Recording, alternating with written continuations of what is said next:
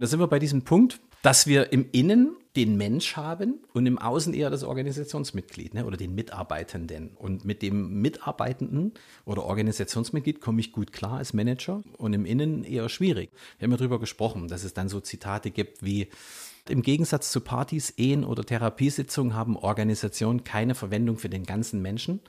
Mit ihren Gefühlen und Anerkennungsbedürfnissen würden Menschen jede Organisation heillos überfordern. Ne? Das ist dieses Ausblenden von dem Innen.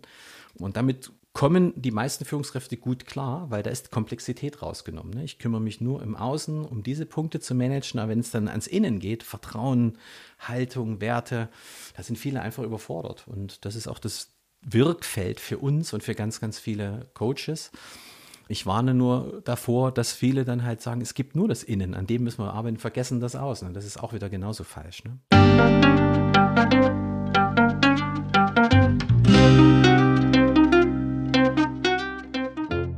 Schön, dass du wieder reinhörst. Ich begrüße dich ganz herzlich beim Ich Wir Alle Podcast. Wir bei Shortcuts laden hier interessante Personen ein, die uns zu den Themen Selbst-, Team- und Werteentwicklung inspirieren.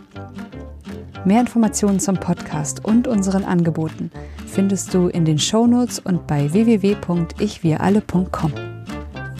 Ich bin Martin Permati und präsentiere dir heute ein Gespräch mit Erik Hoffmann. Erik beschäftigt sich mit der integralen Selbst-, Team- und Organisationsentwicklung. Dabei nutze das Quadrantenmodell von Ken Wilber, das bei der Entwicklung die vier Dimensionen unserer Persönlichkeit, unseres Verhaltens, unserer Kultur und der Strukturen und Prozesse, in denen wir tätig sind, berücksichtigt. Erik sagt, um diese Metaperspektive einnehmen zu können, müssen wir das intellektuelle Flachland verlassen und uns die individuellen Aspekte und die Kollektiven anschauen und das im Innen und Außen. Bevor das Gespräch beginnt, noch der Hinweis zu unserem Netzwerk für Wachstumsgefährtinnen. Auf www.haltung-erweitern.de findest du unsere Community mit verschiedenen Gruppen, Angeboten und Events. In der Community tauschen wir uns auch zum Podcast aus. Den Link für Kommentare und Austauschmöglichkeiten zu dieser Podcast-Folge findest du in den Show Notes. Wir freuen uns sehr, wenn du hier dabei bist. Und jetzt wünsche ich dir ganz viel Inspiration und Freude beim Hören. Audio ab.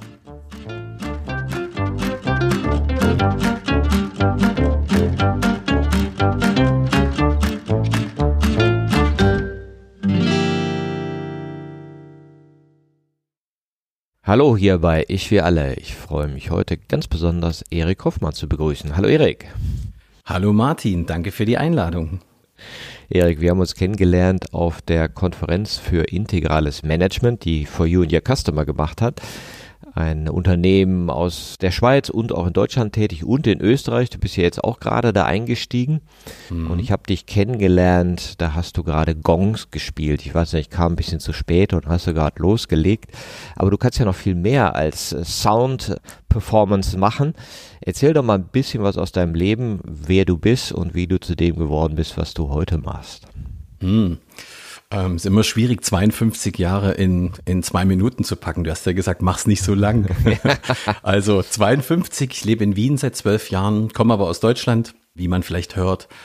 Ja, ich war viele Jahre als Führungskraft unterwegs, so in Konzernen, aber auch in Startups und fast all meine Projekte, so ein Muster, so ein wiederkehrendes, waren immer so an der Schnittstelle zwischen so Digitalisierung, Innovation auf der einen Seite und Startup-Kultur und dann Konzern. Entweder hat uns der Konzern gekauft oder wir waren ein sogenanntes Corporate Startup. Und da habe ich von Anfang an eigentlich so Kulturclashs, Regelclash, Systemclash, äh, Haltungsclashs erlebt, die ganze Bandbreite.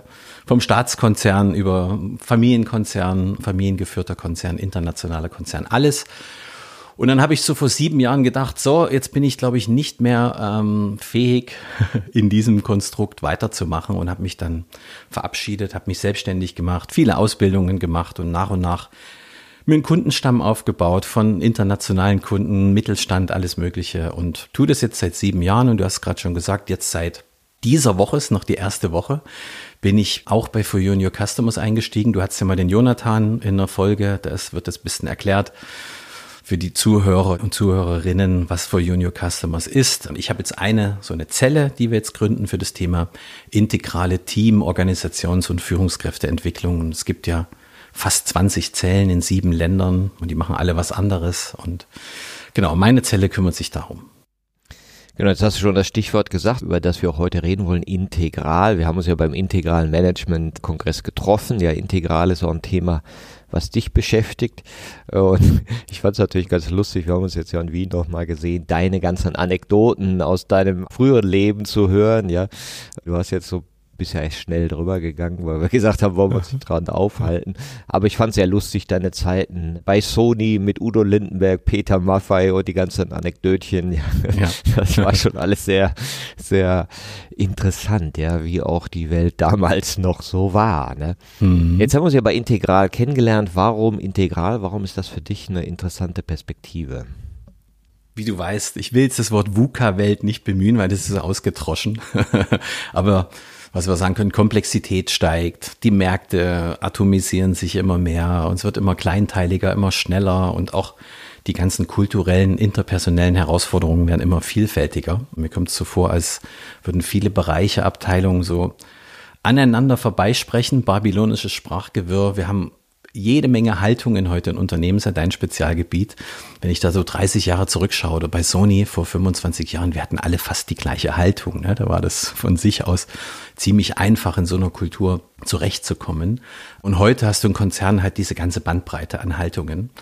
Und dadurch nehmen natürlich dann Konflikte, Zynismus nimmt zu, Oft kommt es einem so vor, als wären die Führungskräfte und Mitarbeiter Darsteller in einem Business-Theaterstück, was sie da spielen müssen. Und viele Menschen brennen in ihrem Job aus, Identifikation, Loyalitäten sinken und all diese Gemengenlage auf der einen Seite, das kennen wir alles. Und dann auf der anderen Seite haben wir natürlich jede Menge Wissen. Ne? Das Wissen hat sich ja auch extrem vermehrt in den letzten Jahren. Wenn du bei Amazon schaust nach, keine Ahnung, Organisationsentwicklung oder Management, Leadership, whatever, da kriegst du tausende Bücher. Also Wissen ist ausreichend vorhanden, daran mangelt es jetzt nicht.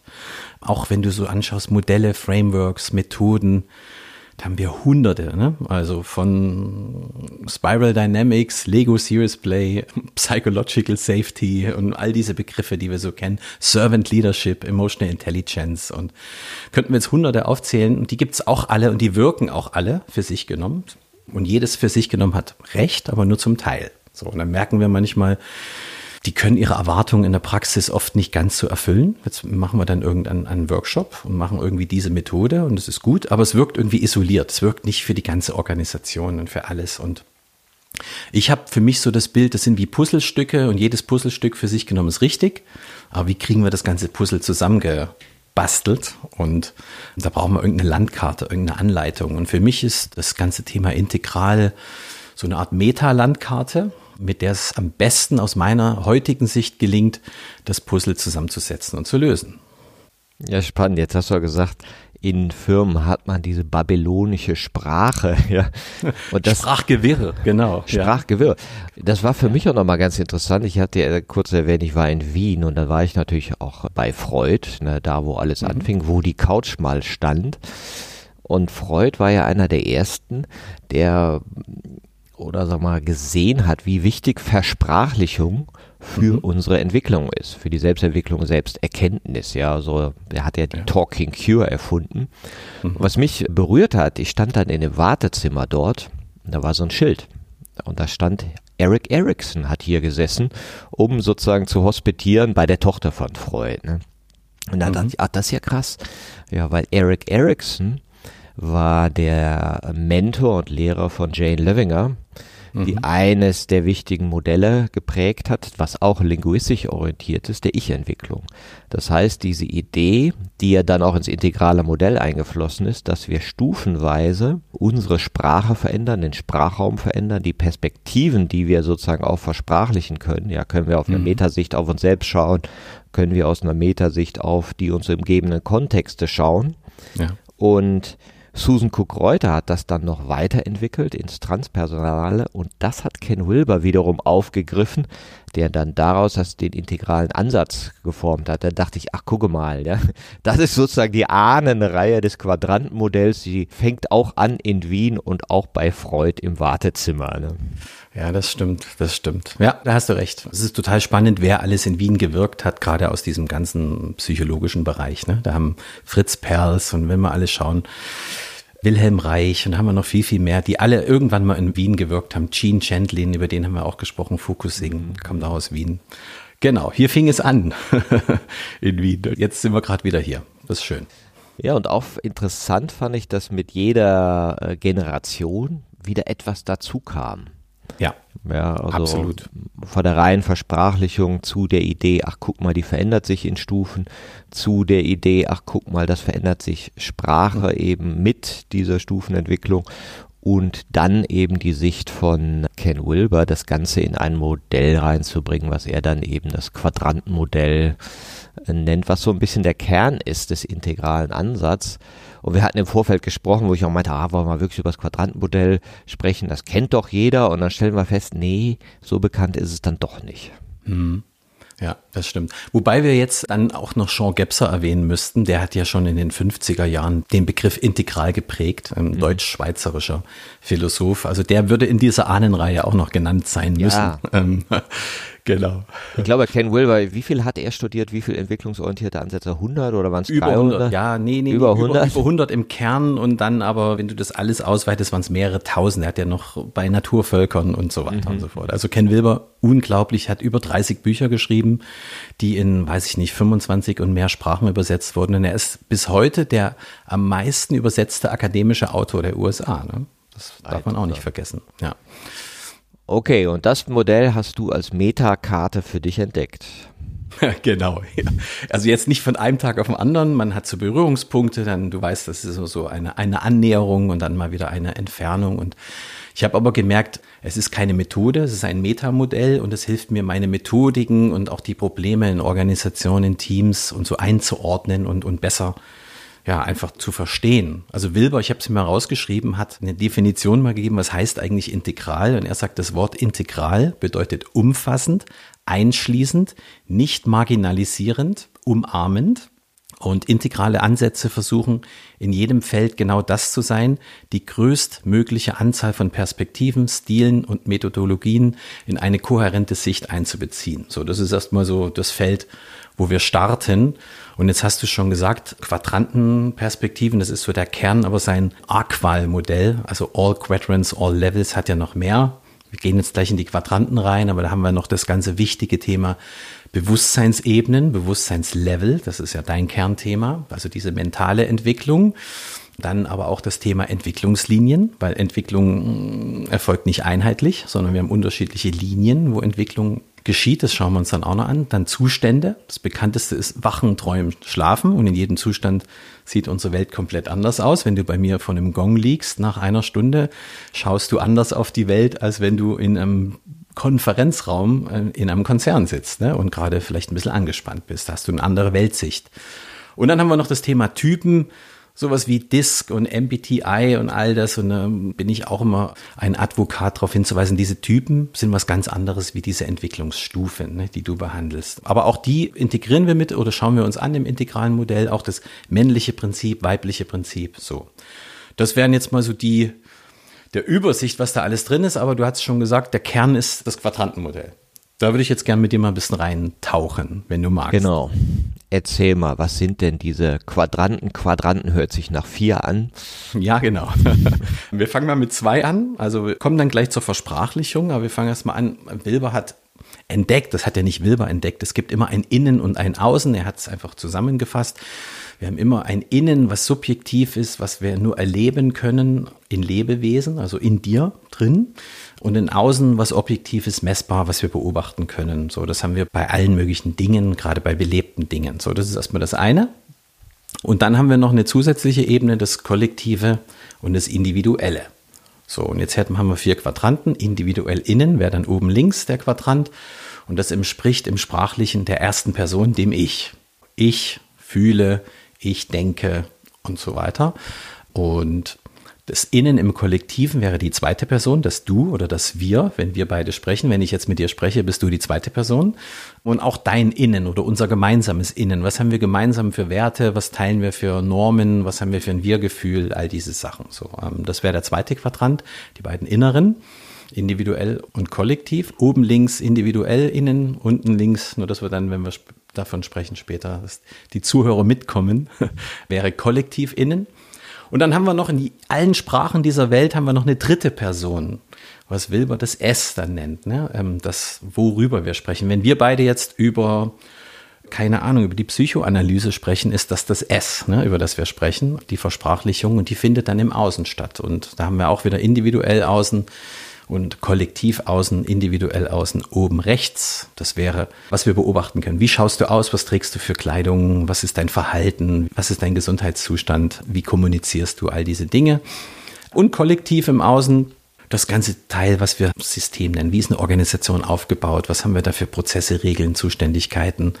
Was haben wir auch für Finanzdaten, Produkte, Asset, Wertschöpfung, all diese Sachen, was ich jetzt mal hier System bezeichnen würde. Der Josef Stadler, den du kennst, einer der Gründer von For Junior Customers, hat das Wort Unternehmenszivilisation dafür geprägt, was ich sehr schön finde. Also sind es vier entwicklungsorientierte Perspektiven, die wir einnehmen können. Der Blick auf die innere Persönlichkeit, der Blick auf das individuelle äußere Verhalten, der Blick auf die kollektiven inneren Überzeugungen, unsere Kultur, unsere Kulturprägung und der Blick auf unsere äußeren kollektiven Prozesse, Strukturen, die wir so geschaffen haben. Und alle verändern sich oder können sich entwickeln ja. und alle haben sozusagen auch unterschiedliche Werkzeuge und Theorien, die man für ihre Entwicklung benutzt.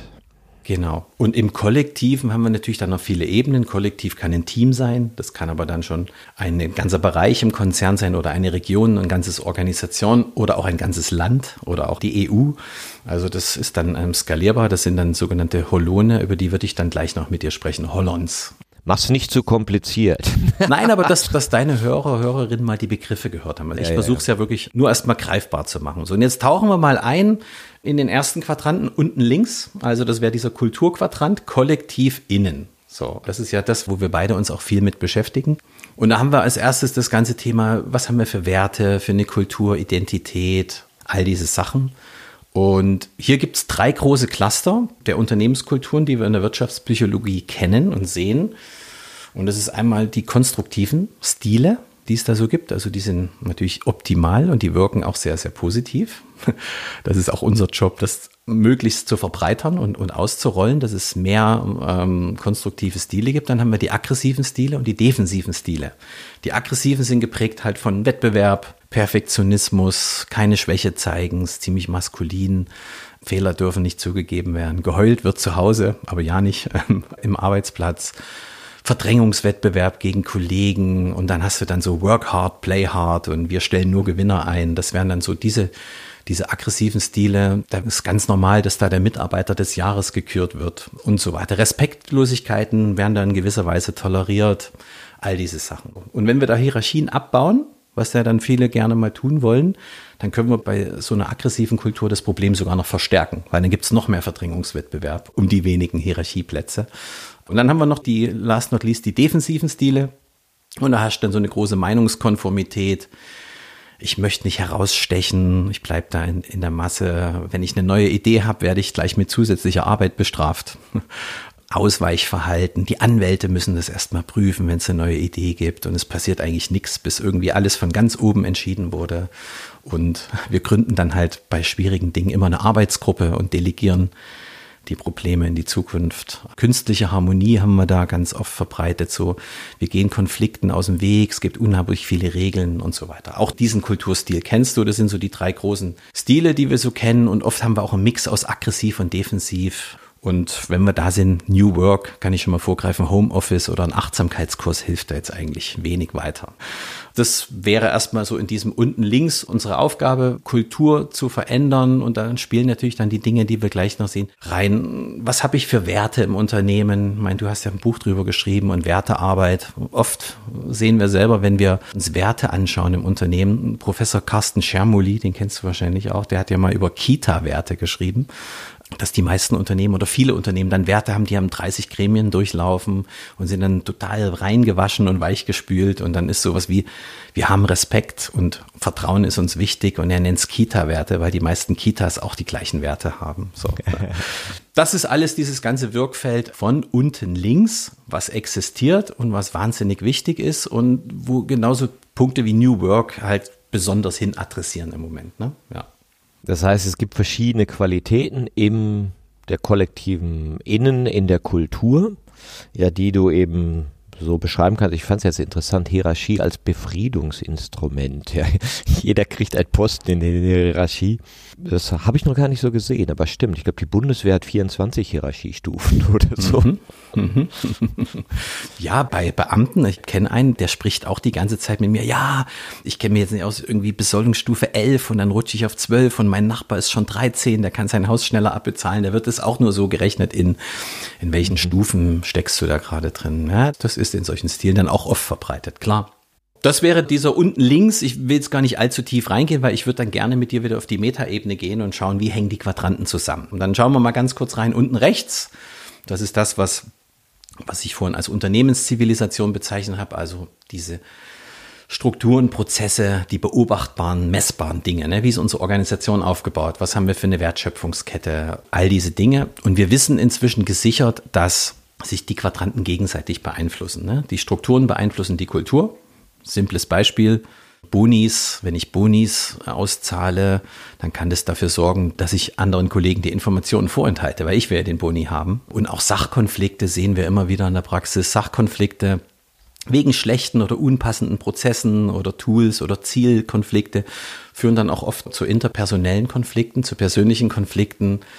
Und das heißt, Kulturarbeit braucht eigentlich auch immer Arbeit an der Unternehmenszivilisation und umgekehrt auch. Und das sehen wir ziemlich oft. Also ich sehe es, da haben wir uns ja auch drüber unterhalten, dass es da so ein paar Lager gibt da draußen, die sich mehr auf einen der beiden Quadranten fokussieren. Ne? Die einen sagen, wir müssen nur an der Kultur drehen und die anderen sagen, nee, wir schrauben am System und die Kultur des Innen, das verleugnen wir ein wenig und es ist nicht so wichtig. Und das ist das, was Wilber dann Quadrantenabsolutismus nennt oder auch Flachlandperspektive. Ne? Wenn ich dann zu sehr in einen der Quadranten hängen bleibe.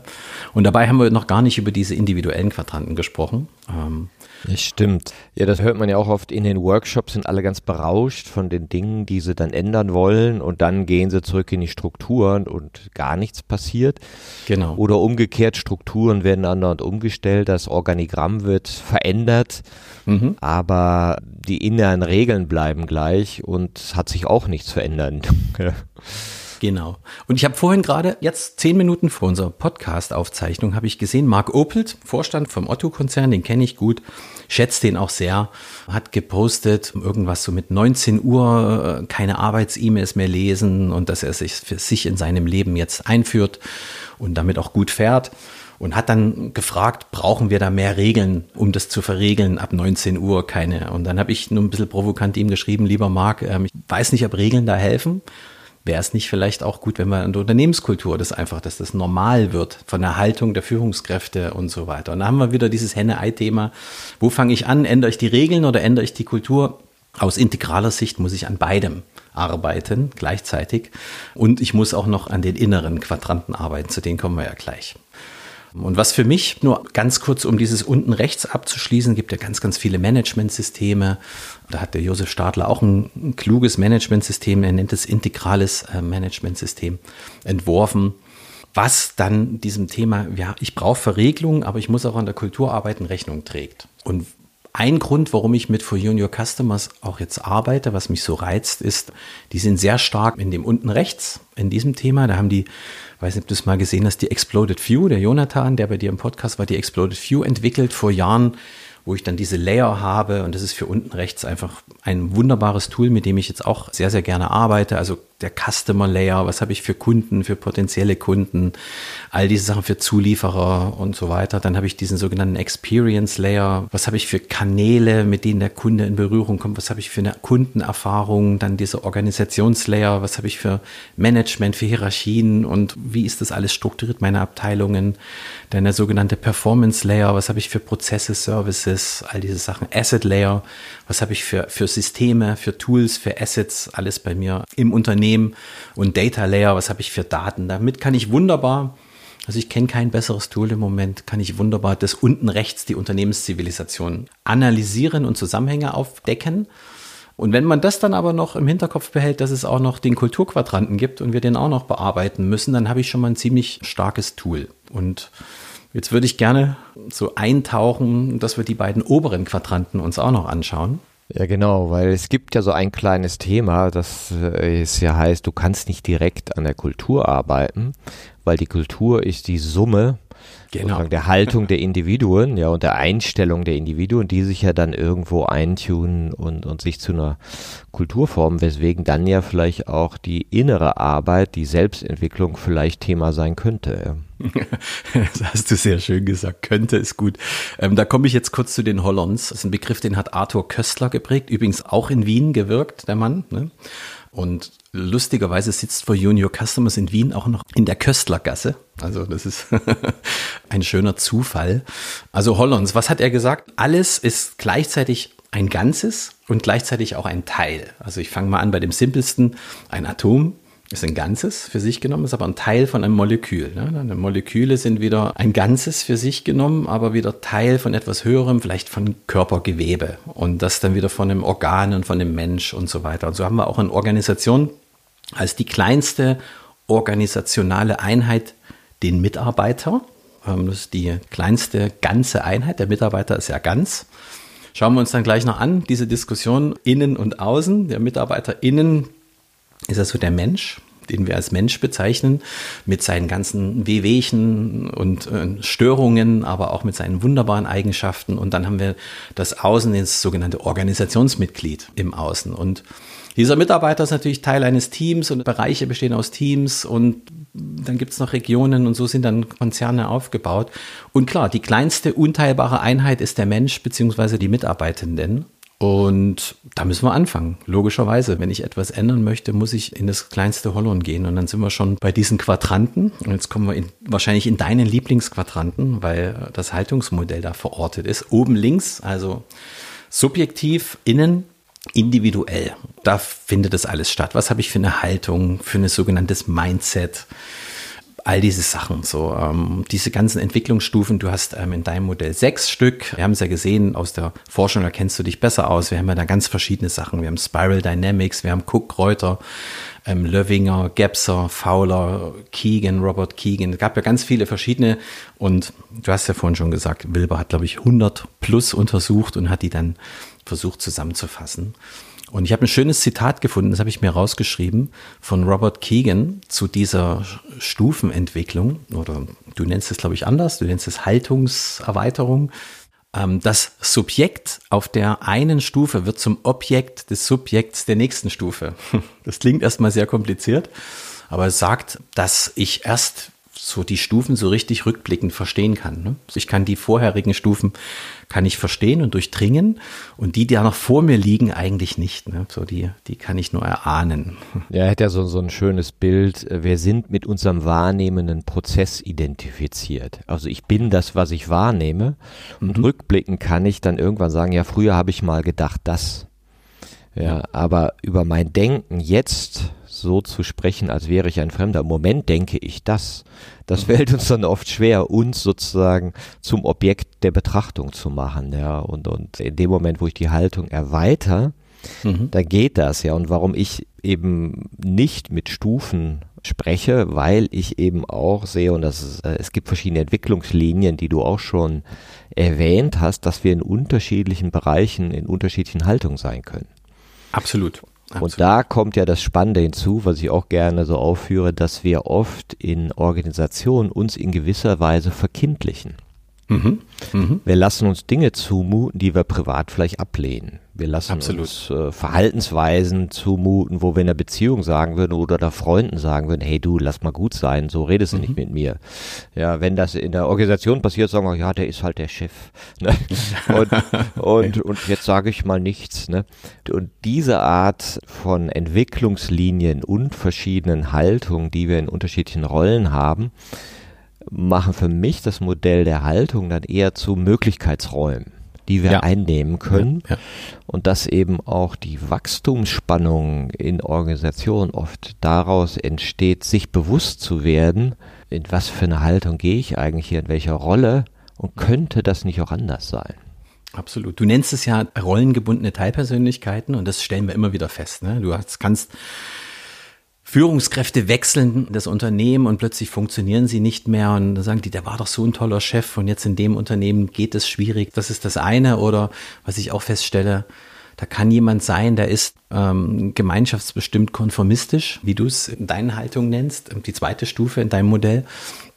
Und dann ist er vielleicht aber der Vorsitzende des Kaninchenzüchtervereins und dann ist er schon ganz anders. Ne? Da hat er schon eine eigenbestimmt souveräne Haltung und du erkennst ihn gar nicht wieder. Das ist das, was genau was du meinst. Ne? Und dann die Frage, wir haben heute so viele verschiedene Haltungen nebeneinander und für mich ist das ein ideales Wachstum und Lernfeld. Also ich glaube, du konntest es glaube ich, in so kurzer Zeit sich so schnell entwickeln, war, glaube ich, früher nicht möglich. Das haben wir beide nicht vor 100 Jahren gelebt, aber ich würde es jetzt einfach mal als Hypothese nehmen. Aber mhm. gleichzeitig haben wir natürlich, wenn so viele unterschiedliche Haltungen aufeinander prallen, sind Konflikte irgendwie schon vorprogrammiert. Ne? Ja, und, und, im Moment haben wir ja alle so verschiedene Erfahrungen mit den Quadranten. Das heißt, wir haben ja. ja durch Corona, war ja eine herrliche Fortbildungsmaßnahme, gesehen, was passiert, wenn die Strukturen sich ändern. Absolut. Ja. Was passiert, ja. wenn wir Kontrolle wegnehmen, weil wir sie nicht ausüben können, weil Homeoffice, mhm. weil das plötzlich ganz anders ist? Mhm. Was passiert dann? Ja. Und oft hast du gesehen, wow, die Menschen haben mehr Verantwortung übernommen, waren reifer, man konnte mehr Vertrauen geben, viel mehr als man gedacht hat und hat gemerkt, oh, mit Vertrauen ist ja alles viel einfacher. Absolut. Wir brauchen vielleicht gar nicht so viel Kontrolle. Wir sind ja reifer und haben uns in der Unreife gehalten. Mhm. Dann hast du natürlich auch die anderen Mechanismen. Jetzt müssen wir zurück zu mehr Kontrolle, weil das bin ich ja gewohnt und das gehört zu meinem Rollenbild. Und in meiner Rolle, früher habe ich da immer die Kontrolle ausgeübt.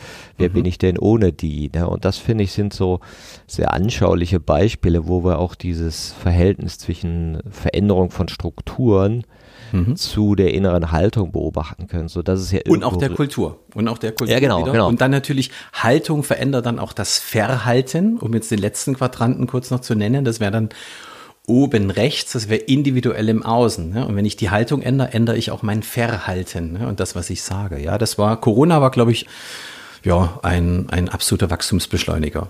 Das würde ich auch so unterstreichen. Und im gewissen Sinne ist es ja auch richtig. Du kannst nicht an der Haltung der Individuen arbeiten weil das mhm. ist natürlich jedem freiwillig erstmal, wie, wie er sich entwickelt, wie jemand seine Weltdeutung hat. Und wenn du die Strukturen veränderst, ja, dann gibst du aber auch Raum für erweiterte Haltung. Ja. Insofern, und da sind wir so ein bisschen dann auch bei denen, die den Mensch als einzig veränderndes Wesen sehen mhm. und denen, die das vielleicht eher ihn als eine statische Einheit sehen. Und, und mhm. ich glaube, in dem Moment, wo wir sagen, ja, wir sind veränderbar, und mhm. wir sind auch veränderbar, indem wir Strukturen verändern. Absolut. Und wenn ich das anerkenne, wir sind veränderbar, dann muss ich auch diesen Quadranten anerkennen und den auch berücksichtigen. Jetzt nehmen wir mal ein Beispiel, wir haben ja drüber gesprochen. Wir kennen ja auch viele Systemtheoretiker und viele so Change-Initiativen, systemische Change-Initiativen. Sehr, sehr kluge Leute und ich bewundere auch sehr, was sie tun.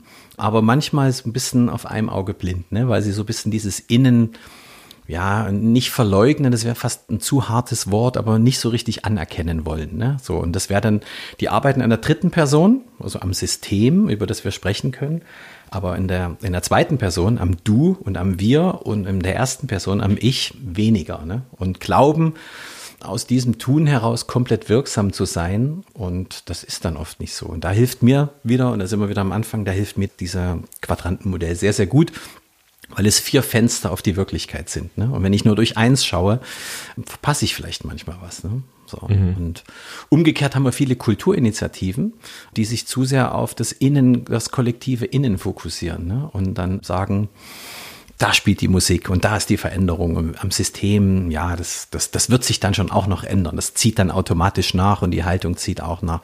Nee, ich finde es klasse, dass alles miteinander verbunden ist. Und das simpelste Beispiel ist Verhalten und Haltung wenn das aus der Emotionsforschung, wenn ich irgendwie äh, gerade so ein bisschen mies drauf bin und mir geht's nicht gut und so, ich brauche nur mal meine Haltung ändern, Brust raus, Schultern nach hinten, lächeln, da kann ich gar nicht mehr mies drauf sein. Das gelingt eigentlich dann gar nicht mehr, ne, dass das miteinander verbunden ist.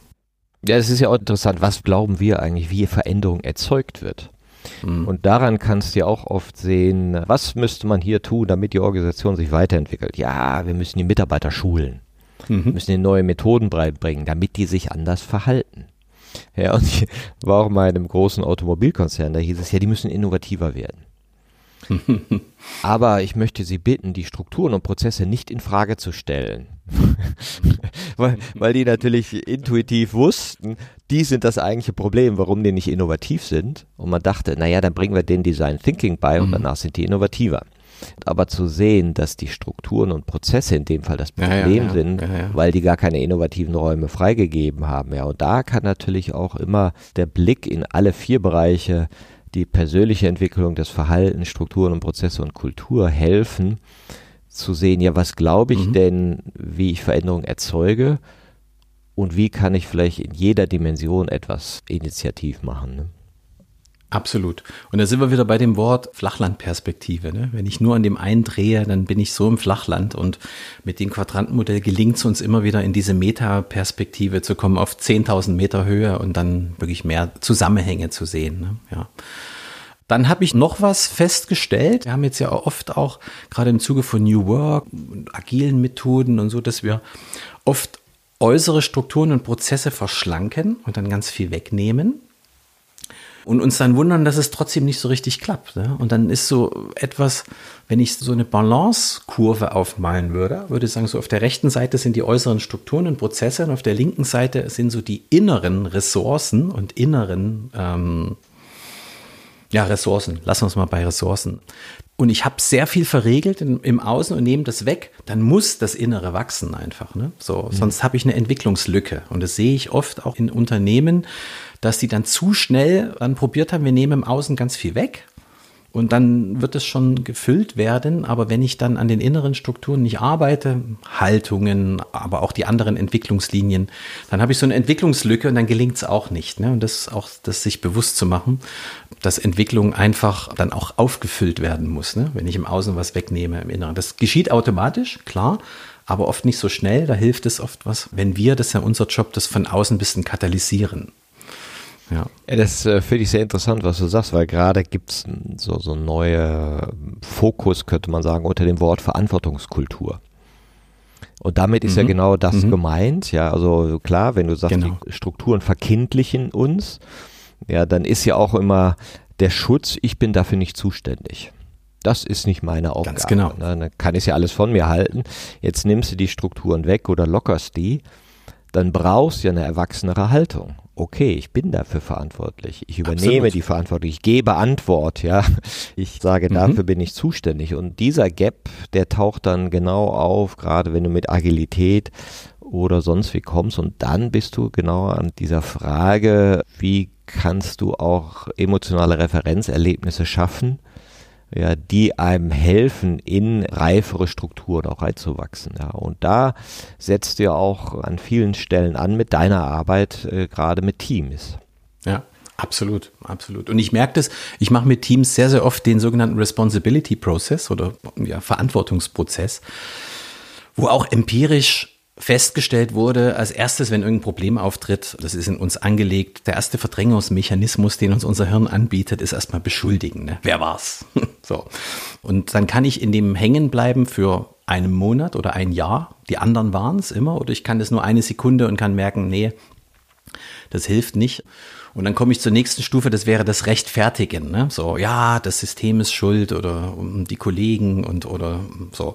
Da kann ich auch verharren. Manche Leute verharren in Rechtfertigen ihr halbes Leben. So, ich kann aber auch dann merken oder erkennen, rechtfertigen ist es auch nicht. Dann käme die nächste Stufe, das wäre Schämen. Also so, bah, ich Idiot, warum habe ich das nur verbockt oder ich hätte es besser machen können, bei sich selbst so ein bisschen rumzurühren.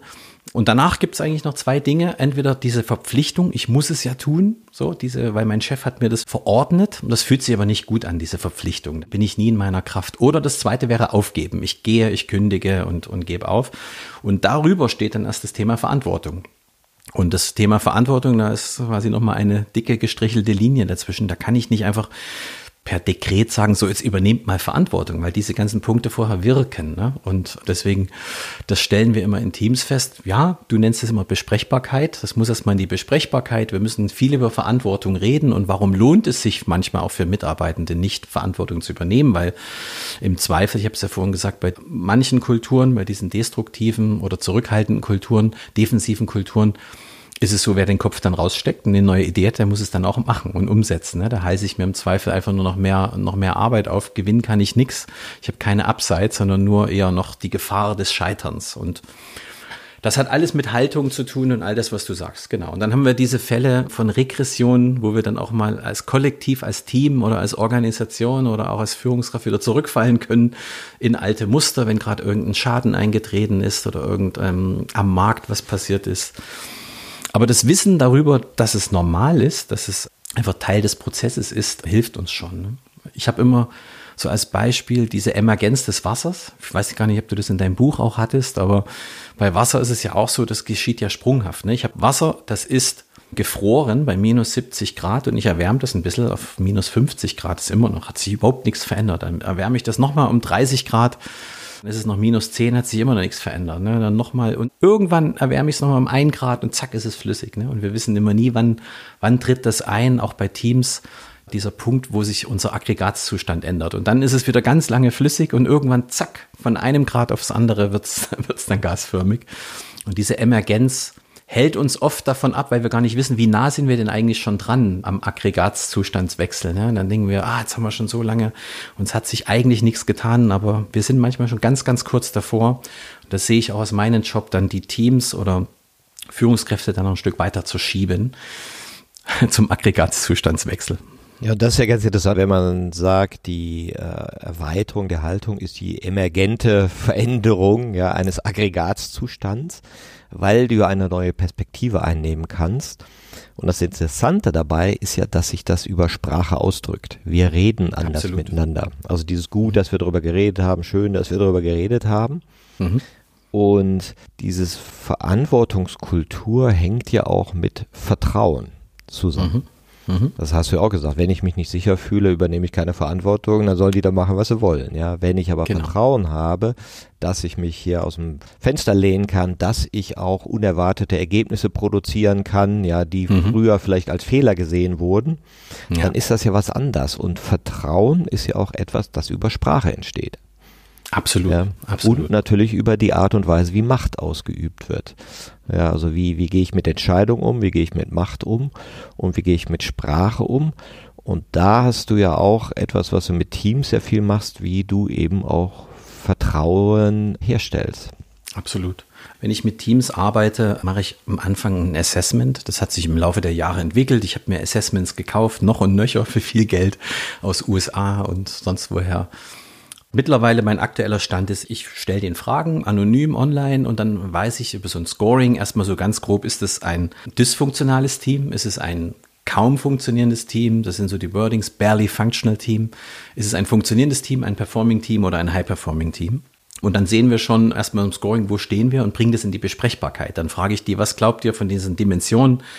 Wir haben da so Dimensionen wie im Außen, im äußeren Quadranten, sowas wie, wie effektiv sind wir, wie aligned sind wir, welche Ergebnisse haben wir, haben wir Zielklarheit, Rollenklarheit, all diese Punkte und im Innen, was haben wir für eine Identität, was haben wir für eine Werte, Kameradschaft und Spaß und dann ist Vertrauen und Konfliktfähigkeit. Das ist ja auch bei Patrick Lencioni in diesem Five Dysfunctions of a Team die Basis von allem. Bei Google ist es auch das Kern-KPI, Psychological Safety, Amy Edmondson und damit fängt es an. Und ich sehe dann schon, wenn beispielsweise das Thema Vertrauen nicht gut ist, dann muss ich da anfangen. Da kann ich nicht über Rollenklarheit sprechen oder über Effektivität. Es fängt immer bei Vertrauen an.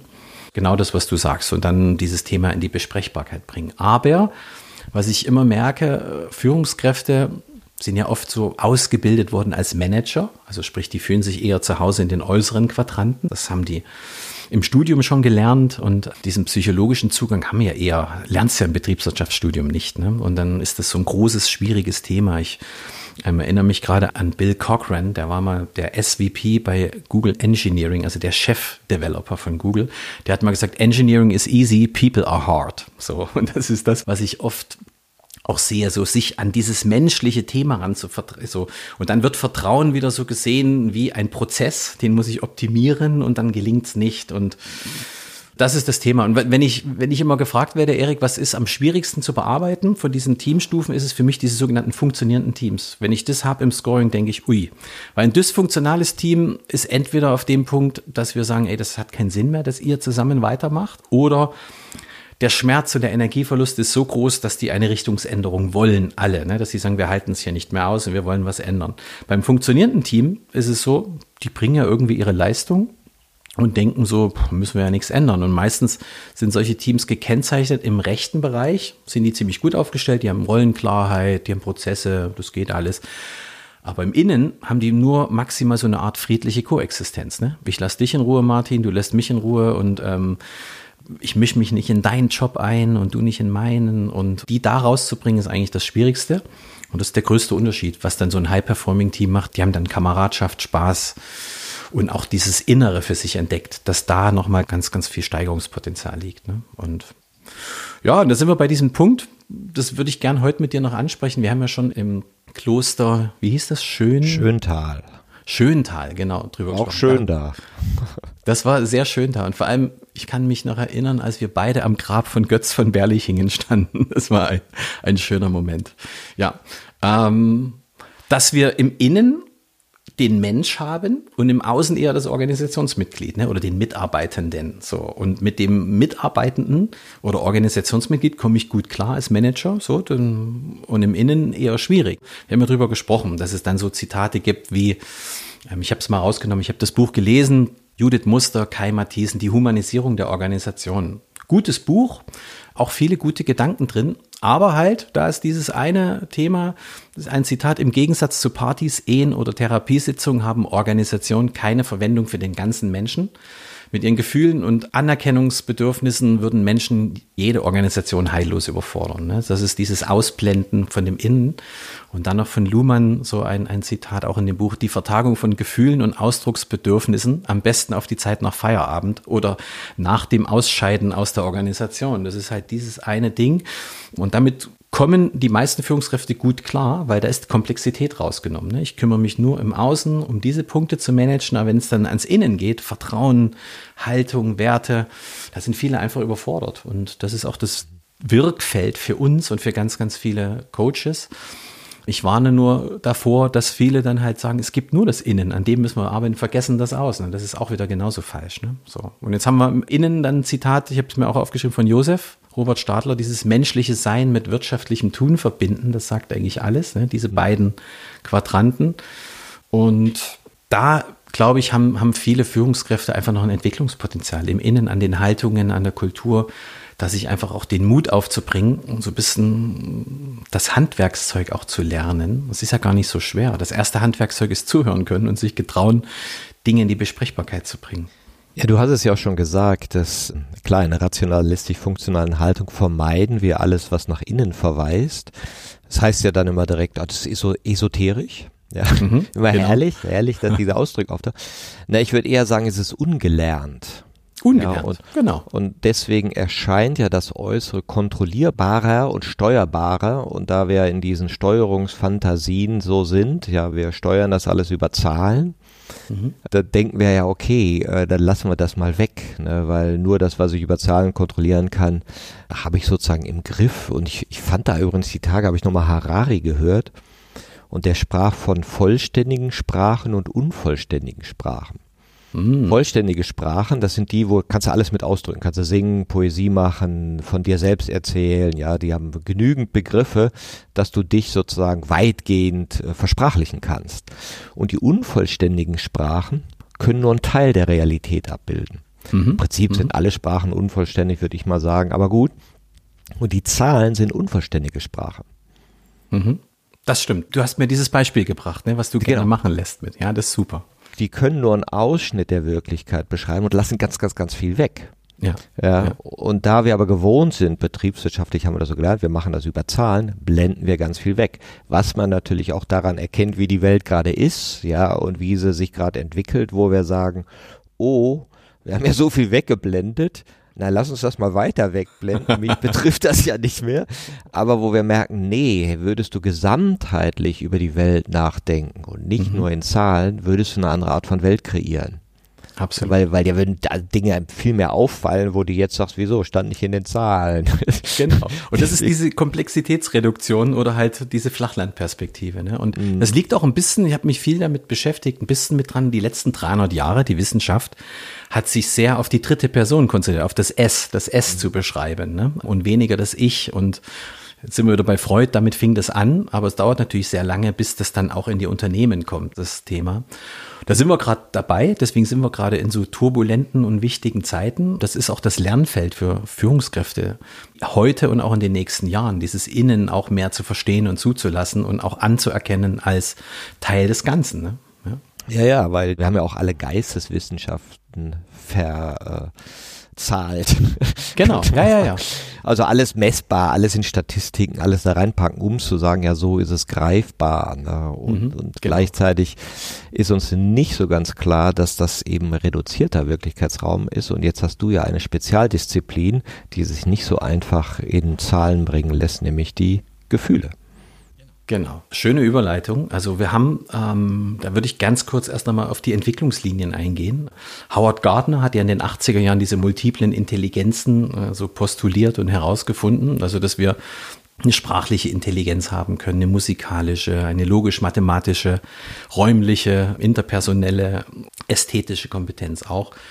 Und Wilber hat dann so die wichtigsten Entwicklungslinien mal herausgearbeitet und die sind kognitiv. So, auf diese haben wir uns natürlich die letzten Jahrhunderte sehr stark fokussiert, diese kognitive Entwicklungslinie. Wir haben aber noch die emotionale und die interpersonelle. So, die hängen sehr, sehr stark zusammen. Auch die moralische Entwicklungslinie und sogar die ästhetische und auch eine spirituelle. Die spirituelle ist ganz schwierig, das in Organisationskontext hineinzubringen. Da wird man sehr, sehr schnell, zumindest in der Organisation, so ausgeblendet, privat danach dann angerufen. Das war super spannend, was du da erzählt hast. Erzähl mal mehr drüber. Aber das ist noch nicht so richtig besprechbar in Organisationen. Wobei da Wilber auch ganz klar sagt, so Zen und andere Yoga-Geschichten sind tausende Jahre alt. Die können wir ja nicht als Idioten abstempeln, dass sie tausend Jahre irgendwelchen Quatsch gemacht haben und sich geirrt haben ne, mit diesen inneren phänomenologischen Prozessen. Aber darauf will ich jetzt gar nicht zu sprechen kommen.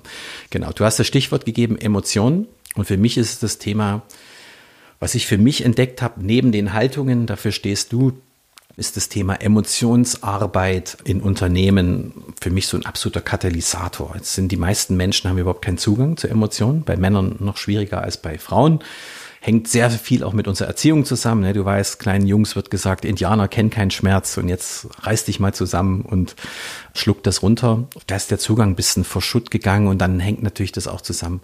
Viele Menschen haben auch, gerade viele Männer habe ich auch erlebt, Führungskräfte, bei ihren Kindern haben sie schon Zugriff auf ihre Emotionen, aber im beruflichen Kontext in dieser Rolle eben wird das verleugnet. So, und jetzt hat, ähm, um das mal für deine Zuhörer, Zuhörerinnen plastischer zu machen, ich fand am besten das Modell von Yale, gibt ja ganz viele Modelle mit diesem Mood Meter. Die haben einfach auch vier Quadranten, da sind wir wieder bei vier Quadranten.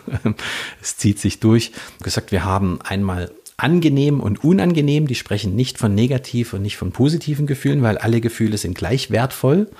Bei Google gab es den Spruch mal, Emotions are Data, so Daten aus deinem Unterbewusstsein. Also wir haben angenehm und unangenehm und wir haben energiearm und energiereich. Haben wir wieder vier Quadranten. Der gelbe Quadrant ist angenehm und energiereich. Da sind dann solche Gefühle drin wie ich bin ekstatisch, begeistert, zufrieden, energiegeladen, optimistisch, motiviert. Dann haben wir den grünen Quadranten, angenehm und energiearm. Ich bin entspannt, friedlich, gelassen, ruhig, schläfrig, alles angenehm und mit wenig Energie. Und dann habe ich die beiden anderen, unangenehm und energiereich. Ich bin rasend, ich bin wütend, ich bin ruhelos, geschockt, genervt. Und wir haben den blauen Quadranten, unangenehm und energiearm, pessimistisch, enttäuscht, traurig, elend, müde, verzweifelt, leer, erschöpft, ausgebrannt. So, diese vier Quadranten. Und jetzt ist es wie so eine Achterbahn. Wir sind jeden Tag in all diesen Quadranten. Die berühren wir alle jeden Tag, weil wir haben, das sagt doch die Forschung, mehrere tausend Emotionen am Tag. Ne? Also es kann sein, du stehst morgens total zuversichtlich auf, putzt dir die Zähne, ist alles super, fährst ins Büro und plötzlich stehst du im Stau und dein Meeting, was in einer Viertelstunde anfängt, mit einem wichtigen Kunden schaffst du nicht und sofort bist du in dem roten Quadranten. Du bist dann irgendwie äh, wütend oder sorgenvoll oder genervt. Dann kommst du in das Meeting, dann nimmst du das vielleicht noch mit, vielleicht gelingt es dir, dass du dich vorher regulieren kannst, dann bist du in dem Meeting friedlich gelassen, bist vielleicht in dem grünen Quadranten, weil alles gut läuft und so weiter. Dann kriegst du einen Anruf von deiner Mutter, dass dein Vater im Krankenhaus liegt und dann bist du vielleicht traurig und bist in diesem Quartal. Wir haben alles jeden Tag. Das Problem ist nur, was auch die Forschung sagt, wir haben ein bisschen die Balance verloren in den letzten Jahren. Wir sind in Unternehmen gibt es einige Studien zu 70 bis 80 Prozent auf den beiden linken Quadranten, also rot und blau, also eher gestresst, wütend, verängstigt, traurig, mutlos, erschöpft, einsam. Und nur noch 20 bis 30 Prozent in diesen anderen. Ne? Und das ist schon mal das erste Problem warum wir auch so viele Probleme dann haben in Unternehmen. Und ich stelle dann, wenn ich einen Vortrag halte oder ein Training halte, als erstes immer die Frage, glaubst du, dass Emotionen eine wichtige Rolle im Job spielen? Und da kommen unterschiedlich viele Hände hoch. Ja? Ähm, und dann erkläre ich so ein bisschen, dass die Emotionen mindestens fünf Bereiche auch im Job total beeinflussen, so total wichtig beeinflussen. Und das erste wäre das ganze Thema Aufmerksamkeit und Lernen. Also wenn du jetzt hier diesem Podcast zuhörst und du bist gerade vielleicht in diesem roten Bereich, du bist gerade gestresst und wütend, dann wirst du gar nicht die Nerven haben, uns hier zuzuhören. Ne? Oder wenn du gerade mutlos und erschöpft und einsam bist. So. Also das heißt, die Forschung sagt, du müsstest in dem gelben Quadranten sein. Es gibt immer eine Skala von 0 bis 5 und von 0 bis minus 5 in alle Richtungen. Du müsstest ungefähr bei plus 1 plus 1 liegen. Dann bist du so in einer idealen Range, um aufmerksam zu sein. Dann bist du so fokussiert und entspannt und hoffnungsvoll. Das wären so die Dinge, wo du dich am idealsten hinregulieren müsstest, um was zu lernen und um aufmerksamkeitsbereit zu sein. So, das ist das Erste. Und wenn du das nicht bist, dann wirst du viel, viel weniger mitnehmen von dem Vortrag, von dem Meeting, von allem. So, dann kommen wir zu dem zweiten Punkt und das ist dann so mein Lieblingspunkt, das Thema Entscheidungen. Ne? Ich habe es dir davon erzählt. Yale hat Studien gemacht mit Lehrern, hat die in zwei Gruppen eingeteilt, hat die eine Gruppe fünf Minuten über was Angenehmes rund im Klassenzimmer schreiben lassen und rund um ihre Lehrertätigkeit. Die andere Gruppe musste fünf Minuten schreiben über Unangenehmes und Frustrierendes im Klassenzimmer. Danach bekamen beide Gruppen alle den gleichen Aufsatz eines Mittelstufenschülers und ja, die positive Gruppe bewertete den Aufsatz deutlich mehr um eine Schulnote besser. Es waren sogar 1,7 Schulnoten besser ne, als die anderen Lehrer. Ähm, und als man dann die Lehrer gefragt hat, ob ihre Stimmung irgendeinen Einfluss hatte auf die Bewertung, haben 87 Prozent das verneint, haben gesagt, auf keinen Fall, bin doch Profi und ähm, dieses fünf Minuten über was Schlechtes schreiben beeinflusst mich doch nicht. So, das ist das, das Erste und was die Forschung mittlerweile zweifelsfrei belegt hat. Unsere Gefühle können wirklich noch lange nachhallen und unser späteres Verhalten beeinflussen, ohne dass wir es überhaupt mitbekommen. Ne? Das nennt sich Incidental Mood Bias, also so, sowas wie unbeabsichtigte Stimmungsverzerrung. Das heißt, wir haben einen Streit mit den Kindern am Frühstückstisch und das kann unsere Entscheidung drei Stunden später im Meeting beeinflussen. Ne? Aber total. Und Menschen, die Wut haben und die ärgerlich sind, neigen auch viel mehr dazu zu glauben, dass die anderen Schuld haben. Du nennst es dann Regression, du fällst dann in eine andere Haltung zurück und kannst da richtig sehr regressieren. Und es gibt noch so viele Beispiele, ich nenne mal noch ein paar, die ein bisschen witzig sind. Probanden wurden in Räume geladen, die entweder gemütlich oder ungemütlich waren. Und dann wurden sie nach der Zufriedenheit in ihrem Leben gefragt. Auch dramatische Unterschiede, ne? abhängig in welchem Raum du saßt vorher. Oder in einer anderen Studie nahmen Probanden, die vorher über was Trauriges gesprochen haben, ein Berg als steiler war als die, die über was Lustiges und Schönes gesprochen haben. Der Berg war steiler auf den Bildern. Oder Bewerber für ein sehr begehrtes Medizinstudium in den USA, wurde auch erforscht, wurden an sonnigen Tagen eher zugelassen als an regnerischen. Oder diese Richterstudie aus Israel, dass Richter am Morgen und nach der Mittagspause deutlich mildere Urteile gesprochen haben, als wenn sie kurz vorm, vorm Essen waren, wo dann dieses Thema hangry reinkommt. Ich bin hungrig und angry und dann und so weiter. Also das hat einen riesigen Einfluss auf uns das ganze Thema Emotionen. Und dazu brauchen wir einen Zugang und brauchen eine gewisse Sensibilität und müssen sie überhaupt das mal anerkennen, dass das Thema zählt und da ist. Für mich am beeindruckendsten ist immer noch diese sogenannte Iowa Gambling Task. Das hat man schon vor, vor 40 Jahren das erste Mal gemacht. Man hat Menschen vier Kartenstapel gegeben. Mittlerweile macht man das am Bildschirm online. Und dann sollten die eben so Karten ziehen und, und sollten dann gewisse Scorings erreichen. Das würde jetzt zu weit führen, das ist zu erklären, das ist auch gar nicht wichtig. Und es gibt gute und schlechte Kartenstapel ne, von den Vieren. Und erst nach circa 80 Karten hat man ein bewusstes Verständnis dafür entwickelt, welcher Stapel gut und welcher schlecht ist. Dann hat man die Regeln verstanden und so. Aber bereits nach 50 Karten haben die Probanden alle eine Ahnung und eine Intuition gehabt, eine ganz starke. So. Und bereits nach 10 Karten gab es schon erste emotionale Reaktionen, die wir messen konnten. Schweißdrüsen, Oberflächenspannung der Haut und all diese Sachen. Also das heißt, wir haben schon lange ein Verständnis, bevor wir überhaupt handeln und bevor das überhaupt in unsere Ratio kommt. Ne? Also die Reize werden schon unbewusst wahrgenommen, bearbeitet und wir haben emotionale Reaktionen, sogenannte somatische Marker. Und wenn ich darauf achten kann, auf meinen Körper, wenn ich da ein bisschen trainiert bin, dann das ganze Thema Intuition und Bauchgefühl, dann könnten wir jetzt ganz tief reingehen, ist ein sehr, sehr valides Kennst du Phineas Gage? Das ist ja dieses berühmte Beispiel. Der war so Bahnarbeiter, Vorarbeiter. Beim Sprengen hat sie ihm eine Eisenstange durch den Schädel gejagt.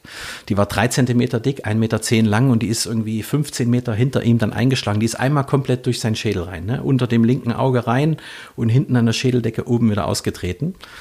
Und er hat es überlebt und war nach ein paar Wochen auch wieder hergestellt, bis auf dass das eine Auge halt verloren war. Und der war vorher, hat man ihn beschrieben, als respektvollen, beliebten, intelligenten Menschen. Und nach dem Unfall war er plötzlich unzuverlässig, impulsiv, respektlos. Aber er blieb immer noch intelligent. Also rational intelligent war er immer noch, genauso. Mathematisch intelligent, wie wir es nennen. Aber er hatte keinen Zugriff mehr auf seine Emotionen. Und bei Finnis Gage würde man sagen, bei diesem Iowa Gambling Task, der hätte nach 50 Karten noch gar nichts verstanden, weil er keinen Zugang zu seinen Emotionen hat. Der würde immer noch nicht verstehen, welcher Stapel ist der beste und so weiter und so fort.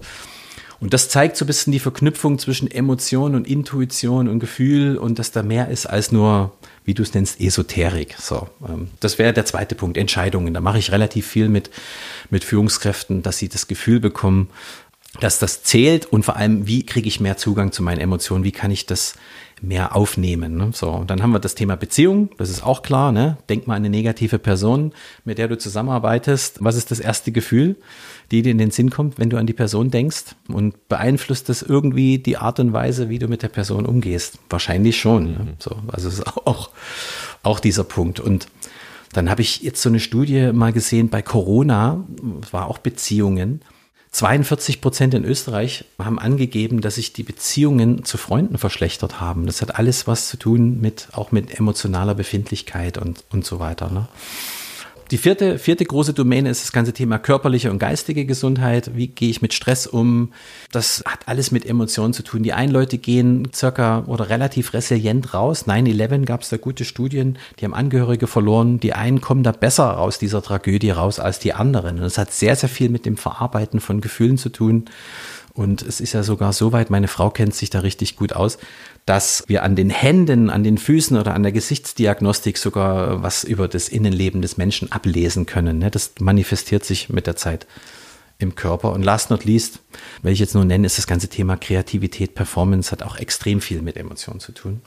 Und wir wissen mittlerweile auch, dass das ganze Thema emotionale Intelligenz nicht soft ist, kein Soft Skill, wie wir es früher mal gesagt haben. Das ist so hart, dass eine circa doppelt so hohe Aussagekraft hat als der IQ, wenn es um die Vorhersage der beruflichen Leistung einer Person geht in einer Wissensgesellschaft. Jetzt nicht, wenn ich am Fließband arbeite, aber in der Wissensgesellschaft schon. Und da gibt es auch viele Studien mit 75.000 Menschen, die da absolut enge Korrelationen aufzeigen. Und es gab auch das Schöne, dass CEOs, dieses Suchthema, ich hatte es mal auf LinkedIn gepostet aus dem Harvard Business Manager, dass CEOs bis so vor ein paar Jahren wurden hauptsächlich Stellenbeschreibungen, die starke Kompetenzen im Management von Finanzen und, und materiellen Ressourcen verlangten und in letzter Zeit viel mehr starke soziale Kompetenzen fordern. Da gibt es von Daniel Goleman, einer der Autoren von Emotional Intelligence, hat man ein schönes Zitat gesagt, CEOs are hired for their intellect and business expertise and fired for a lack of emotional intelligence. Und das merken wir auch immer wieder,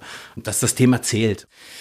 Und im Jahr 2000, was haben wir jetzt, 23, kann ich das Thema einfach nicht mehr abtun und sagen, Emotionen sind, ähm, ist wischiwaschi und ist Quatsch, weil mein Leitsatz ist Emotions drive people and people drive performance. Ne? Und ähm, wenn ich das Thema Emotionen nicht anerkenne und nicht kennenlerne, da limitiere ich mich einfach.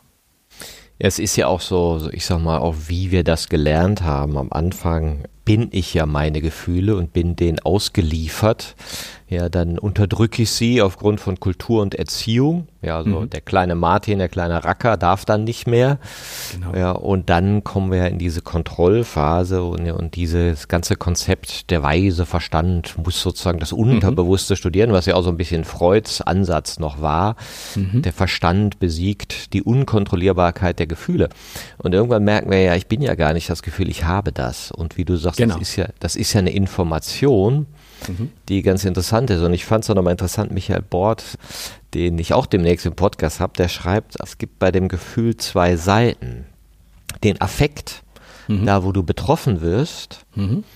und die Emotion, da wo du das rausbewegst. Und zwischen ja. Affekt und dem Ausdruck der Emotion ist ein Raum. Mhm. Ja, und der kann klein sein, Affekt und Emotion, bam, ich reagiere sofort aus. Der kann sein, oh, ich unterdrücke es mhm. oder ich verdränge es. Ja. ja. Oder ach, ich lasse es zu, ich schaue es mir an und mach was mit der Information. Ja. ja. Das ist so. Und das kann man, vor allem das Schöne ist, das kann man lernen. Ich würde mich selbst auch als Emotionslegastheniker bezeichnen. Früher als in meinen Anfangsjahren als Führungskraft habe ich auch keinen Zugang zu gehabt und bin teilweise auch impulsiv gewesen und habe dann diesen Raum, den du gerade nennst, überhaupt nicht regulieren können. Dieser Raum zwischen Reiz und Reaktion, den auch Viktor Frankl so schön beschreibt. Und das kann man lernen. Das ist ein Prozess natürlich, aber dass es einem dann wesentlich besser gelingt und wesentlich häufiger gelingt, sich dann einfach zu regulieren. Ne? Und das macht einen riesigen Unterschied dann in deinem Ausdruck.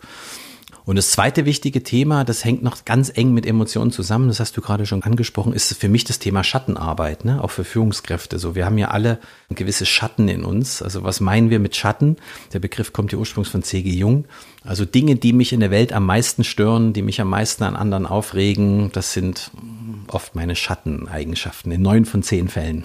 Ja, ich sag mal, Dinge, die noch nicht von Versprachlichung beleuchtet worden sind und damit Ganz noch nicht genau. ins Bewusstsein getreten sind, aber trotzdem vorhanden sind, ja. Ganz genau. Wilber hat mal gesagt, den größten Gefallen, den wir uns und vor allem unserer Umwelt tun können, ist an unseren Schatten zu arbeiten.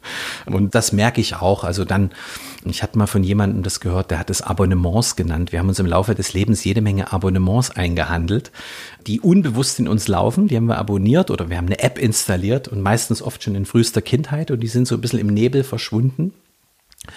Und wir versuchen dann immer den Postboten, der uns dieses Abonnement, die Zeitung bringt, zu schelten. Aber bei dem haben wir es ja nicht bestellt. Das nützt auch nichts. Wir müssen rausfinden, wo haben wir das ursprünglich uns mal eingefangen. Und das wäre ein eigener Podcast jetzt. Aber das Thema Schattenarbeit ist zusammen mit dem Thema Emotionen ist auch sehr, sehr eng miteinander verstrickt.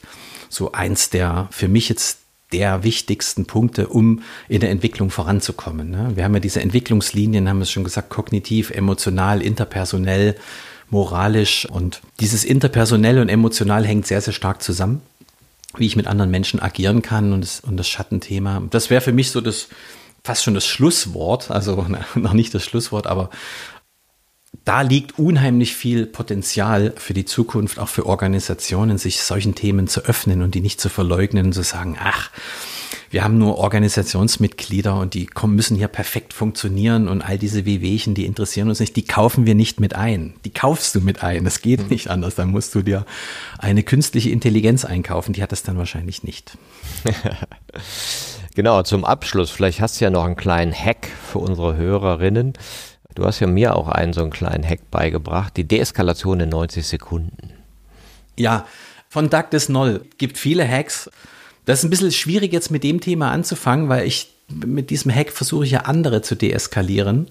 Ähm, Vielleicht hast du ja ein anderes Beispiel. Ja, genau. Ich rate aber immer erstmal dazu, bevor ich bei anderen was tue, bei mir selber anzufangen und mich selber ähm, verregeln zu können. Deswegen wäre dieses How to De-Escalate in 90 Seconds unbedingter Buchtipp, Douglas Noll. Ja. Es, es gibt ganz, ganz viele, das mache ich auch in meinen, in meinen, in meinen Trainings und, und mit den Menschen dann diese Emotionsregulations-Hacks. Und da gibt es Mind Strategies, also die ich im Geist vollführen kann und es gibt körperliche Geschichten. Und ich finde, die körperlichen sind leichter zu erlernen, die sind immer stärker. Aber ich kann natürlich jetzt nicht anfangen, in einem Meeting irgendwas ähm, Körperliches zu tun. Aber so mein Strategies, ich nenne vielleicht mal die wichtigsten, das wäre so das Thema Effect Labeling. Also einfach nur, dass es gut untersucht, präzise auszudrücken, was habe ich denn jetzt gerade für eine Emotion, die ich da jetzt gerade spüre und die zu benennen. Yale sagt dann, die nennen es Emotional Literacy, also emotionale Alphabetisierung oder würde ich es mal nennen. Zu wissen, gehe ich jetzt mal in den roten Quadranten. Die haben pro Quadrant haben die ähm, 25 Emotionen beschrieben. Also bin ich jetzt sorgenvoll oder bin ich ärgerlich oder bin ich verkrampft oder bin ich rasend? Das sind Unterschiede. Das relativ eng zu benennen. Das ist dieses Effekt-Labeling. Und dann mir im zweiten Schritt zu überlegen, warum bin ich das denn? So dieses Verstehen, wo kommt das her? Und das, haben Studien gesagt, kann schon bis zu 70 Prozent deiner neuronalen Erregung absenken. Alleine nur das Benennen, das präzise Benennen, ich bin jetzt gerade frustriert, weil keine Ahnung, die Verbindung zu Martin so schlecht ist und das Video ständig abbricht, als Beispiel. So, das wäre dieses Thema Effekt Labeling. Dann haben wir das ganze Thema Refokussierung, das kennst du, sich auf was Positives zu fokussieren. Also ich könnte ein Dankbarkeitstagebuch schreiben, jeden Abend mich mal drauf fokussieren, was war halt alles gut, wofür bin ich dankbar. Auch das ist eine Strategie, die hilft. Oder gibt ja diese Indianergeschichte, wo der Häuptling dem Enkel erzählt ist mit den zwei Wölfen und es gibt einen bösen Wolf in dir und einen dunklen und es gibt diesen weißen Wolf und ja, es gibt beide Wölfe in dir und die kämpfen miteinander, diesen guten und den bösen, wobei der Begriff böse sehr relativ ist, ne? so der Ungute Gute. Und dann fragt der Kleine ja, und welcher Wolf gewinnt? Und dann sagt er ja, den, den du mehr fütterst. Ne? Das wäre auch dieses Thema Refocusing. Dann haben wir das Thema Reframing, eine neue Bedeutung zu geben, dem, was passiert ist. Das ist auch sehr, sehr stark. Also da gibt es die Geschichte mit dem chinesischen Bauern, die kennen wahrscheinlich viele. Ich erzähle sie noch, wenn wir noch Zeit haben, noch ganz kurz. Chinesischer Bauer hat einen Sohn, ist sehr arm, die haben nur ein Pferd. Eines Tages läuft ihm das Pferd weg und die Nachbarn kommen und sagen, armer alter Mann, jetzt ist dein Pferd auch noch weggelaufen. Und er sagt nur, hm, wir werden sehen. Und nach paar Tagen kommt das Pferd wieder und bringt noch drei Wildpferde mit. Da wird sich vier Pferde. Kommen die Nachbarn wieder, oh, du glücklicher alter Mann, jetzt hast du vier Pferde. Und dann sagt er auch nur, wir werden sehen. Und dann reitet sein Sohn eins der Wildpferde ein, fällt runter und bricht sich das Bein und alle wieder, du armer alter Mann, jetzt hat dein Sohn sich das Bein gebrochen und es ist alles so schlimm. Und er bleibt auch gelassen. Wir werden sehen. Und dann bricht der Krieg aus. Alle jungen Söhne werden zum Militär eingezogen. Nur seiner nicht, weil er das Bein gebrochen hat. Und du glücklicher, dein Sohn darf da bleiben. Und die Geschichte geht dann immer so weiter und immer so weiter. Was heißt das? Dieses Thema Reframing diese Bewertung in dem Moment machen wir oft viel zu früh. Ne? Wie viele Menschen sind schon irgendwo rausgeflogen oder entlassen worden und haben im Nachhinein gesagt, das war das Beste, was mir passieren konnte. Und Kierkegaard sagt ja auch, das Leben kann nur vorwärts gelebt werden und rückwärts verstanden werden. Das wäre all dieses Thema Reframing oder diese Geschichte, die ich am liebsten erzähle, ist das mit dem Boot, mit dem Boot und diesem Zen-Mönch. Er hat das Boot frisch gestrichen, ist ganz stolz und fährt morgens um vier auf einen See hinaus und es ist alles ganz neblig und ganz ruhig und er genießt die Stille und plötzlich wie aus dem Nichts kracht ihm ein anderes Boot rein. Und er hört noch, wie der neue Lack abblättert, den er so drauf getragen hat und er entzürnt plötzlich, welcher Idiot ist mir hier in mein Boot gefahren und sieht dann plötzlich, das Boot war leer. Das trieb da herrenlos, äh, führerlos über den See. Und plötzlich ändert das alles. Ne? Da war keiner, der mit Absicht in mich reingekracht ist. Und es, meine Frau erinnert mich auch oft dran, das Boot ist leer. Ne? Das hat keiner mit Absicht getan, um dir zu schaden. Oder auch wenn du manchmal im Straßenverkehr geschnitten wurdest, der hat jetzt nicht gewartet auf Martin Permandier, jetzt kommt er endlich mit seinem Auto, jetzt kann ich den schneiden, sondern Viele Dinge passieren einfach aus Unbewusstheit oder wir wissen auch nicht, warum er gerade gerast ist. Also dieses, das Boot ist leer, hilft mir auch sehr. So, das wären alles diese Mind Strategies, die wir so haben können. Und dann haben wir ganz viel körperliche Geschichten. Ne? Atmungstechnik. Atmung ist eines der stärksten Dinge, wo wir uns schnell beruhigen müssen. Verschiedene Achtsamkeitsthemen und so weiter. Ich habe dir erzählt von dieser Herz-Hirn-Kohärenz. Das können wir dann andermal machen. Wir können ja vielleicht irgendwann mal einen Podcast machen, wo wir durch die Methodiken schleifen und gehen. Ja. Mal vorstellen. Ja, genau. So wie du sprudelst, können wir noch viele Podcasts machen. Ja. Für mich, für mich ist, das wäre so mein Schlusswort. Für mich war immer noch der Satz, den habe ich mir sogar groß ausgedruckt als Poster in meiner Wohnung hängen von Albert Einstein. Unsere wichtigste Entscheidung ist, ob wir das Universum für einen freundlichen oder feindlichen Ort halten. Mhm. Das jeden Tag, also diese tägliche wichtigste Entscheidung. Und das ist, wenn wir das Universum für einen feindlichen Ort halten, dann werden wir so ein Mangelbewusstsein entwickeln. Wir werden uns vielleicht ins Geldverdienen flüchten, in den Materialismus. Wir haben immer so ein bisschen Angst, Neid, Sicherheitsaspekte. Das wird uns ganz, ganz viel dominieren. Und wenn wir das Universum für einen freundlichen Ort halten, dann haben wir so eine Art Urvertrauen. Und wir können uns eher in den Einklang mit anderen Menschen bringen. Wir können das Gute in den anderen sehen. Und wir agieren und reagieren dann anders, entspannter, zuversichtlicher. Und das ist für mich immer so diese tägliche Entscheidung. Und ja, es gibt auch Phasen, wo ich das Universum mal für einen feindlichen Ort halte, aber ich versuche da ganz schnell mal wieder rauszukommen und mich da wieder rauszuregulieren. Weil mit dem anderen Mindset, das Universum für einen freundlichen Ort zu halten, lebt sich dann doch angenehmer. Danke dir, Erik, für die vielen, vielen Tipps und vielen Anekdoten. Ich merke, da kommt noch viel mehr. Wo das herkommt, ist noch viel mehr. Und auch schöner abschließender Satz, die Welt als einen freundlichen Ort zu sehen oder das ganze Universum. Ja, ich danke mhm. dir für den Austausch. Vielen Dank, Martin.